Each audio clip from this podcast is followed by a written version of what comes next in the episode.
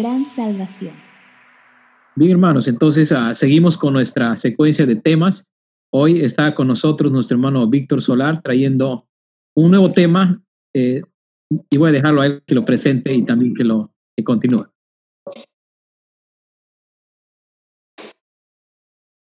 Bien, hermanos, buenas noches. A ver, siempre confirmando a ver si me escuchan. Está bien, ¿no? Mucho mejor. Ya, ok. Es un tema súper desafiante y que el Señor nos, como en la oración decía, que el Señor nos guía a, a tratar de comprender lo que la palabra del Señor tiene para nosotros. Eh, estaba mirando, ¿no? En cuanto a la regeneración, el término que se usa comúnmente y, y miramos su significado y diríamos, se utiliza este término mucho en, en, biología, ¿no? Eh, el término regenerar, eh, por ejemplo, eh, en, en, los animales, ustedes han visto cuando una, a, un, a un reptil como una, una lagartija le vuelan la colita, al tiempo vuelve a crecer, ¿verdad? También en los, en los seres humanos se da este, este proceso de regeneración. Por ejemplo, eh, nuestra piel se regenera, ¿no? Entonces, eso me da a mí cierta, cierta tranquilidad que cuando, por ejemplo, mi brazo está sucio aparentemente, no, no, no, no, no es que estoy cochinito, sino que se está regenerando mi piel. Eh, son los residuos de, de piel que se han muerto y forman una capa que parece, que nosotros le llamamos la, la mugre, ¿no? El sucio, pero realmente es, es piel muerta que, que, se va este, regenerando, ¿no? Para dar paso a una piel eh, eh, renovada. Eh, también está mirando que el hígado es uno de los órganos que se regenera. Eh, si bien es cierto, no es reemplazado literalmente por otro pedazo de hígado, pero, pero sí el hígado se ensancha de tal manera que ocupa el espacio eh, de algún pedazo que se puede haber extirpado, por ejemplo. Entonces, ese es uno de los pocos, pocos órganos que se, que se regenera. Entonces, la regeneración eh, conocida ¿no? como es eh, como un concepto, es un proceso por el cual se, logra que algo recupere su forma o estado original. Eh, o también es un, es un tratamiento para que un material pueda reutilizarse, ¿no? Ahora que está tan de moda el reciclaje. Muchos utilizan un poco este término regeneración. También se utiliza este término para conseguir que una persona deje de lado una conducta dañina, ¿no? Y, y hay centros de rehabilitación para personas que están con conductas extremas por, por consumo de algún estupefaciente y, y se habla un poco con este término eh, de regenerar a la persona, ¿no? Cuando eh, alguien está eh, pagando en prisión por algún delito, se dice, ¿no? Que el sistema quiere regenerar, o sea, cambiar la conducta de esta persona. Eh, esos son lo, los contextos en los cuales comúnmente se utiliza este término regeneración. Sin embargo, en la Biblia, cuando se habla de regeneración, eh, ya no se refiere ¿no? A, estos, a estos procesos biológicos o físicos o materiales. Y realmente hay, hay solamente dos versículos en el Nuevo Testamento que nos hablan eh, literalmente con el término regeneración o regenerar. Y el primero de ellos está en Mateo 19, 28, que ahora sí les voy a pedir que miren en sus Biblias, ahí en Mateo capítulo 19, versículo 28. Y ambos textos eh, utilizan el término regenerar eh, para hablar eh, de un estado espiritual. Como dije, lo, los términos que he mencionado se utilizan físicamente o biológicamente para explicar el reemplazo de, por ejemplo, células muertas por células vivas, pero en la Biblia el término regenerar se va a utilizar en términos espirituales. con respecto al ser humano. Y ahí vemos en, nuestro primer texto, en capítulo 19 del Evangelio de Mateo, el versículo 28. Y Jesús dice, Jesús les dijo, de cierto os digo que en la regeneración, cuando el Hijo del Hombre se, se siente en el trono de su gloria, vosotros que me habéis seguido también os sentaréis sobre doce tronos para juzgar a las doce tribus de Israel. Entonces ahí está el término regeneración o regenera, en este caso dice regeneración. Y miremos el otro texto y después ya vamos a tratar de desarrollar nuestro tema. En Tito está, Tito capítulo 3, versículo 5. Tito capítulo 3, versículo 5. Tal vez desde el 4 vamos a leer para incluir un poco en el contexto. Eh, pero cuando se manifestó la bondad de Dios nuestro Salvador y su amor para con los hombres, nos salvó, no por obras de justicia que nosotros hubiéramos hecho, sino por su misericordia, por el lavamiento de la regeneración y por la renovación en el Espíritu Santo. Entonces, volvemos a Mateo y acá recuerden, solamente hay estos dos textos donde literalmente se utiliza el término, la palabra regeneración.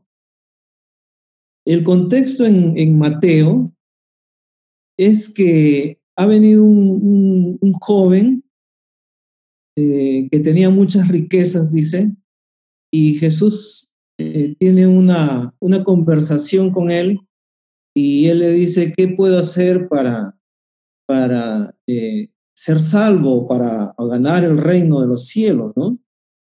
Y, y bueno, Jesús le da los mandamientos y él dice, todo eso lo he hecho desde mi juventud.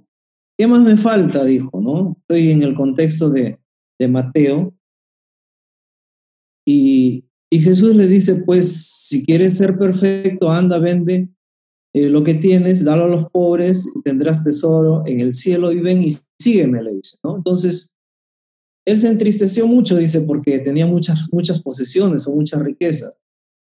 Y, y, la actitud del joven rico es que le da la espalda a Jesús y sigue su camino, ¿no? Es decir, no, no, no siguió a Jesús.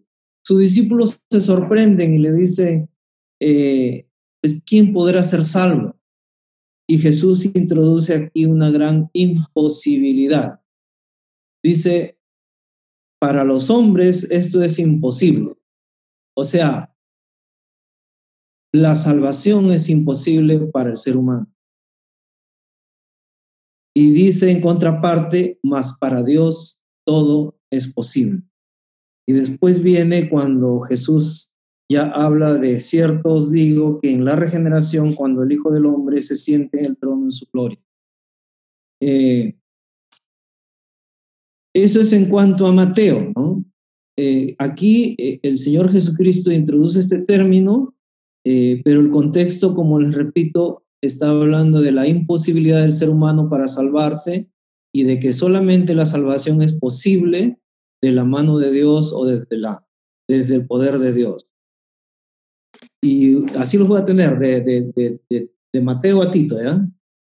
Y en Tito ya nos habla específicamente de la salvación, ¿no? Y nos habla de la bondad de Dios, nuestro Salvador, y el amor que tiene para con los hombres. Y ahí literalmente pues ya introduce la salvación, nos dice en el versículo 5, nos salvó y pone la forma en que no se salvan las personas, dice no por obras de justicia que nosotros hubiéramos hecho, introduce la forma en que sí se salvan las personas, sino por su misericordia, o sea, de Dios, y por el lavamiento de la regeneración, por la renovación en el Espíritu Santo. Realmente está hablando de un solo suceso. Y, he encontrado algunos textos paralelos donde, si bien es cierto, no se menciona la palabra regeneración, pero hace alusión a, la, eh, al término en sí, a lo que sucede con la regeneración. Y para eso me voy a referir a Efesios capítulo 2. Efesios capítulo 2, tal vez ahí podemos tener un poco más claro de lo que estamos tratando de enfatizar en esta noche. Efesios capítulo 2, versículos 1 y después el 4 y el 5. Hoy día no estoy recurriendo a nada de tecnología. Ya, Efesios capítulo 2 dice la palabra, y Él os dio vida a vosotros cuando estabais muertos en vuestros delitos y pecados. E-, esa era nuestra condición, ¿no? la condición del ser humano que ha pecado, que está separado de Dios. La condición, según la palabra de Dios, es de que, estábamos muertos en nuestros delitos, pecados. Y el versículo 4 de Efesios capítulo 2 nos dice, mas Dios, que es rico en misericordia, por su gran amor con que nos amó, aun estando nosotros muertos en pecados, nos dio vida juntamente con Cristo, por gracia soy salvo. Entonces, aquí está el concepto de lo que significa regenerar según la palabra de Dios, ¿no? Quiero leer aquí una, una definición eh, nos dice la regeneración eh, es el cambio espiritual que se produce en el corazón del hombre por obra y gracia del Espíritu Santo, por el cual se transforma la naturaleza pecaminosa o el estado de muertos en delitos y pecados y ahora puede responder por fe, por la fe a Dios. Y Efesios capítulo 1 nos, nos da el panorama de lo que significa ser regenerado.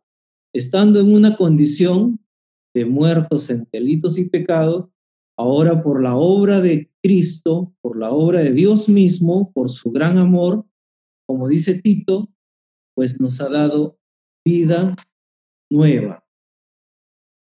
Eh, algunos textos paralelos también que podemos mirar que nos hacen ver eh, este, este este suceso que ocurre en la vida de una persona eh, es en Romanos capítulo 12, versículos 1 y 2. Romanos capítulo 12, versículos 1 y 2. Pablo nos dice aquí, así que hermanos os ruego por las misericordias de Dios que presentéis vuestros cuerpos en sacrificio vivo, santo, agradable a Dios, que es vuestro culto racional. No os conforméis a este siglo, sino transformaos por medio de la renovación de vuestro entendimiento para que comprobéis cuál sea la buena voluntad de Dios, agradable y perfecta. Y, el énfasis aquí es la transformación. Es, es, algo nuevo y distinto que no puede experimentar el ser humano común y corriente que no, eh, que no ha tenido regeneración en su vida. Eh, uno más, Primera de Pedro 1.3. Primera de Pedro 1.3 nos dice, bendito el Dios y Padre de nuestro Señor Jesucristo, que según su grande misericordia nos hizo renacer para una esperanza viva por la resurrección de Jesucristo de los muertos. Y acá hay otro término que es paralelo a regeneración, eh, que es renacer, que nos hizo renacer para una esperanza viva. Así que el que no ha sido regenerado tampoco tiene ningún tipo de esperanza viva, que es la que manifiesta Pedro. Y un último texto más está en segunda, un último texto en, este, en esta porción, ¿no? Segunda de Corintios un, texto muy, muy famoso, muy conocido, lo utilizamos constantemente. Eh, segunda de Corintios 5, 17. De modo que si alguno está en Cristo, nueva criatura es. Las cosas viejas pasaron, he aquí, todas son hechas nuevas. eh, con estos textos paralelos yo creo que podemos entender un poquito más el cuadro de la regeneración. Eh, realmente ocurre en la vida de la persona cuando tiene un encuentro personal con Cristo y, vamos a desarrollar la siguiente parte justo de alguien que tuvo ese encuentro personal con Cristo, uno que conocía mucho de la ley y, y se acercó a Jesús de noche y comenzó a hacerle algunas preguntas inquietantes que, que tenía él y que, la, que las tuve yo y yo sé que muchos de ustedes también. Esta es la historia fascinante de, de Nicodemo con Jesús. Para eso vamos a Juan capítulo 3 en adelante. Vamos a ver ahí algunos, algunos textos más.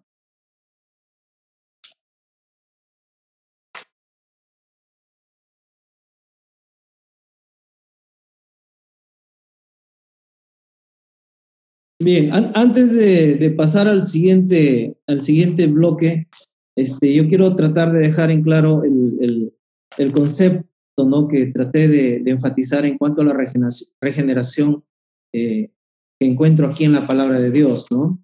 Yo puse aquí en mis notas, la regeneración es el acto milagroso de Dios que con su poder, el mismo de la resurrección, por los textos antes leídos, nos hace nacer de nuevo a través de su Espíritu Santo. Nos da vida eterna y pasamos de la condición de muertos en delitos y pecados a vivos de entre los muertos. Eso es lo que este, yo concluí en, mis, en mis notas aquí. Es el acto milagroso de Dios que con su poder pues nos hace nacer de nuevo. Y, este hombre Nicodemo se acerca a Jesús y le hace, entre muchas preguntas, eh, vamos a leer en el capítulo 3, versículos 2 en adelante. Pues Nicodemo dice, y, bueno, desde el 1, ¿no? Había un hombre de los fariseos que se llamaba Nicodemo, un principal entre los judíos. Este vino a Jesús de noche y le dijo, rabí, Sabemos que has venido de Dios como maestro, porque nadie puede hacer estas señales que tú haces si no está Dios con él. ¿no? Esa es, esa es la, perspectiva que tenía eh, Nicodemo de Jesús. Estaba maravillado de Jesús porque lo, lo consideraba un gran maestro. Entonces, eh, Jesús respondió y le dijo, de cierto, de cierto te digo, que el que no naciere de nuevo no puede ver el reino de Dios.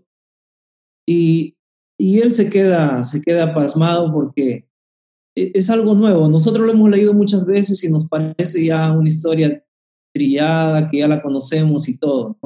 Pero si alguien te dice a ti, tienes que nacer de nuevo, yo creo que en tu mente estaría la misma, la misma interrogante que tuvo Nicodemo. Nicodemo dice, ¿cómo puede un hombre nacer siendo viejo? ¿Puede acaso entrar por segunda vez en el vientre de su madre y nacer? O sea, la, pregunta de, Nicodemo hasta cierto punto es lógica, ¿no? Ante la respuesta de Jesús. Él dice, este, ¿cómo uno puede entrar en el reino de los cielos? Jesús le dice, tienes que nacer de nuevo. Y con su, con su repregunta, eh, Nicodemo está diciendo, eso es imposible, no se puede nacer de nuevo. No se puede porque no, no, no, no puedes ingresar nuevamente al vientre de tu madre, no se nace una sola vez. Y Jesús le, le responde en el versículo 5, de cierto, de cierto te digo que el que no naciere de agua y del Espíritu no puede entrar en el reino de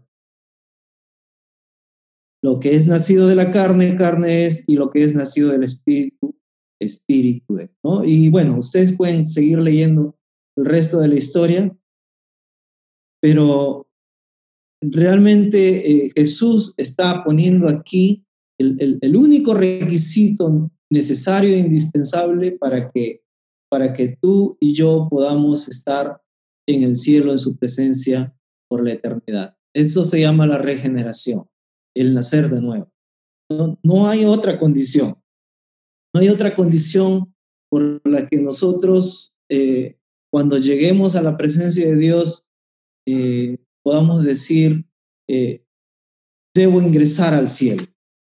¿Te imaginas tú estando ante la presencia de Dios y, Dios te preguntase, ¿por qué, ¿por qué debo dejarte entrar al cielo? Entonces tú, tú podrías decir, ¿no? Bueno, no he sido un delincuente, he sido caritativo, he hecho este, buenas obras, entonces yo creo que merezco entrar al cielo. Entonces Dios dirá, pues Jesús lo dijo en términos sencillos. Nadie puede ver el reino de los cielos si es que no hubiese nacido de nuevo. Entonces Él te preguntará, ¿has nacido de nuevo? Y tú responderás, bueno, no, pero, pero soy buena gente, ¿no? Pero eh, también hago acciones, hice acciones de servicio. Eh, además, he sido trabajador, he sido cumplidor con mis obligaciones. También he sido un, buen estudiante, ¿no? Tengo muchos conocimientos. Y Dios dirá una vez más, ¿no? Pero la única condición establecida eh, es que debiste nacer de nuevo. Has nacido de nuevo y tú tendrás tal vez que seguir argumentando, ¿no? Pero yo tuve estatus en la sociedad. Eh, también iba a la iglesia, también iba a la iglesia, asistía constantemente. Eh, me conectaba al Zoom con, con, con, los hermanos del centro bíblico, ¿no? Eh, y muchos también se escudarán en, en, en, los ritos, en los ritos, en los sacrificios que hicieron durante su vida, ¿no? hice penitencias, o di limosnas y, y, la única respuesta valedera aquí para estar por la eternidad en la presencia de Dios es si es que naciste de nuevo. Y, y, le dijeron a Jesús sus discípulos, pero es imposible, ¿no? Que alguien se salve. ¿Recuerdan cuando el joven rico se fue frustrado? Entonces Jesús dirá lo que es imposible para el hombre, solamente es posible para Dios. Y eso nos lleva al texto más conocido en la Biblia. Y si tú quieres saber cómo nacer de nuevo o cómo ser regenerado, eh, pues debes recordar lo que Jesús mismo nos enseñó eh, hablando de su, de su grande amor. Y los llevo a, a, Juan 3:16, donde nos dice, porque de tal manera amó Dios al mundo que obra netamente de Dios, porque de tal manera amó Dios al mundo que ha dado a su Hijo unigénito. Y esta es la parte del regenerado, de aquel que necesita nacer de nuevo, para que todo aquel que en Él cree, para que todo aquel que en Él cree no se pierda, para que todo aquel que en Él cree no se pierda, mas tenga vida eterna. Así que la gran pregunta es, ¿cómo es posible que podamos ser salvos? Por el grande amor que Dios tiene para con nosotros, que ha dado su propio Hijo, y porque solamente la fe en el Hijo de Dios nos puede hacer nacer de nuevo. Y de esa manera nosotros podemos considerarnos regenerados solamente por los méritos de Cristo Jesús. Entonces la regeneración es la obra sobrenatural que Dios hace, que Dios hace en el poder de su Espíritu Santo. Te transforma, te cambia la vida. Encontrarse con Jesús y recibirle como tu Salvador es lo único que te puede dar garantía de que un día vas a estar en su presencia. Después, obviamente, no viene el seguir sus pasos, el seguir sus pisadas, hacer buenas obras en gratitud a lo que Jesús ha hecho, es decir, haberte hecho nacer de nuevo. Entonces, yo he concluido, porque ahí sé que hay algunas otras posiciones eh, en cuanto a la regeneración, pero literalmente me estoy refiriendo a la regeneración como el, nacer de nuevo, el hecho de que Dios nos ha hecho nuevas criaturas, Cristo Jesús. El hecho de que nuestras mentes han sido renovadas, el hecho de que ahora, por el mismo poder de la resurrección, Dios nos ha dado nueva vida, nuevas criaturas. Eh, podemos, podemos eh, entender su palabra, podemos obedecer su palabra. Si tú no has nacido de nuevo, lo más probable es que con las justas puedas tener solamente la obediencia y la comunión con Dios. Solamente la puede experimentar aquel que recibió a Jesucristo como su Salvador. Y en el poder de su Espíritu, pues Él te va a hacer nacer de nuevo. Y cuando estemos allá en su presencia, o como dijera en Mateo, ya en la consumación de los tiempos, cuando Jesús esté en su, en su reino en plenitud, pues la regeneración también se habrá completado. Eh, es un suceso en nuestras vidas y así como tenemos una fecha de nacimiento en tu DNI o en tu documento de identidad, pues también tenemos una fecha de nacimiento cuando Jesús operó con poder en nuestras vidas, perdonó nuestros pecados y nos dio vida nueva por el Espíritu Santo. Entonces la regeneración, diremos, es el acto milagroso de Dios que con su poder, yo puse aquí el mismo de la resurrección, mismo que operó Jesús en la resurrección, nos hace nacer de nuevo a través de su Espíritu, nos da vida eterna, pasamos de la condición de muertos en nuestros delitos y pecados a vivos de entre los muertos. Eh, y hace algunos, algunas semanas atrás tratamos el tema de la redención. También hemos hablado sobre la justificación, la propiciación, la conversión.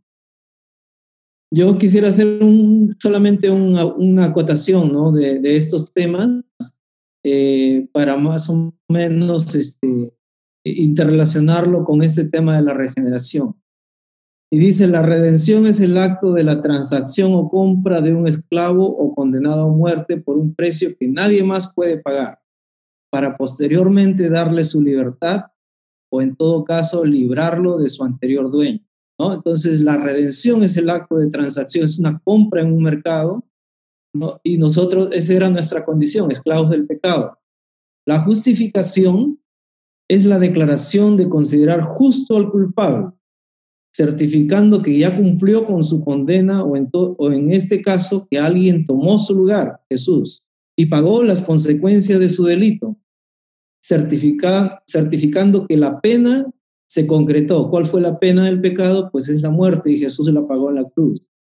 Él tomó mi lugar, el justo por los injustos, ¿no? Esto es en cuanto a la justificación. Y la propiciación, dice, es la corroboración de la evidencia del pago por los delitos cometidos. Es la sangre que cubre al pecador y certifica que sus culpas han sido cubiertas y el juez solo ve dicha sangre la que satisface su justicia. Y la conversión es la evidencia externa e interna de, de, esa vida nueva que Dios nos está dando. Vida abundante, llena de buenos frutos, el ministerio, el servicio, la santidad, un proceso que comienza al nacer de nuevo y termina cuando nos encontramos con Él cara a cara por la eternidad. Entonces, eh, los regenerados o aquellos que han nacido de nuevo, pues entendemos que fuimos comprados, redimidos, eh, cuando Jesús pagó el precio por nosotros. Tenemos una declaración donde judicialmente estamos justificados. Eh, donde se describe el, el pago que se realizó, la sangre derramada y la conversión como el proceso que evidencia, que evidencia esta regeneración, el haber nacido de nuevo. Eh, hermanos, agradezco al Señor por, por este tiempo donde podemos nosotros ver la obra de amor que Dios ha tenido con nosotros el que en su grande misericordia ha permitido que nosotros podamos nacer de nuevo, que hayamos sido transformados de, de muertos en delitos y pecados a vivos, no, no solamente con, con esperanza en, en, en el futuro, en la eternidad, sino ya desde que tenemos ese encuentro personal con Cristo, pues nuestra vida ha sido cambiada y la evidencia es nuestro propio testimonio. Así que tú mismo puedes saber si es que has nacido de nuevo, si has creído en el nombre del Hijo de Dios, si es que lo has recibido como tu Salvador, y si es que esa regeneración ha ocurrido en tu vida o todavía estás en la condición de, muerto en delitos y pecados. El Señor me lo bendiga, hermanos, y, si no hemos experimentado el nuevo nacimiento en nuestras vidas, que, Dios mismo nos desafíe a través de esta palabra y a través de este tema de la regeneración a buscarle con todo nuestro corazón y, y vivir con esperanza. Gracias, hermanos, y bueno, atento a lo que podamos comentar después.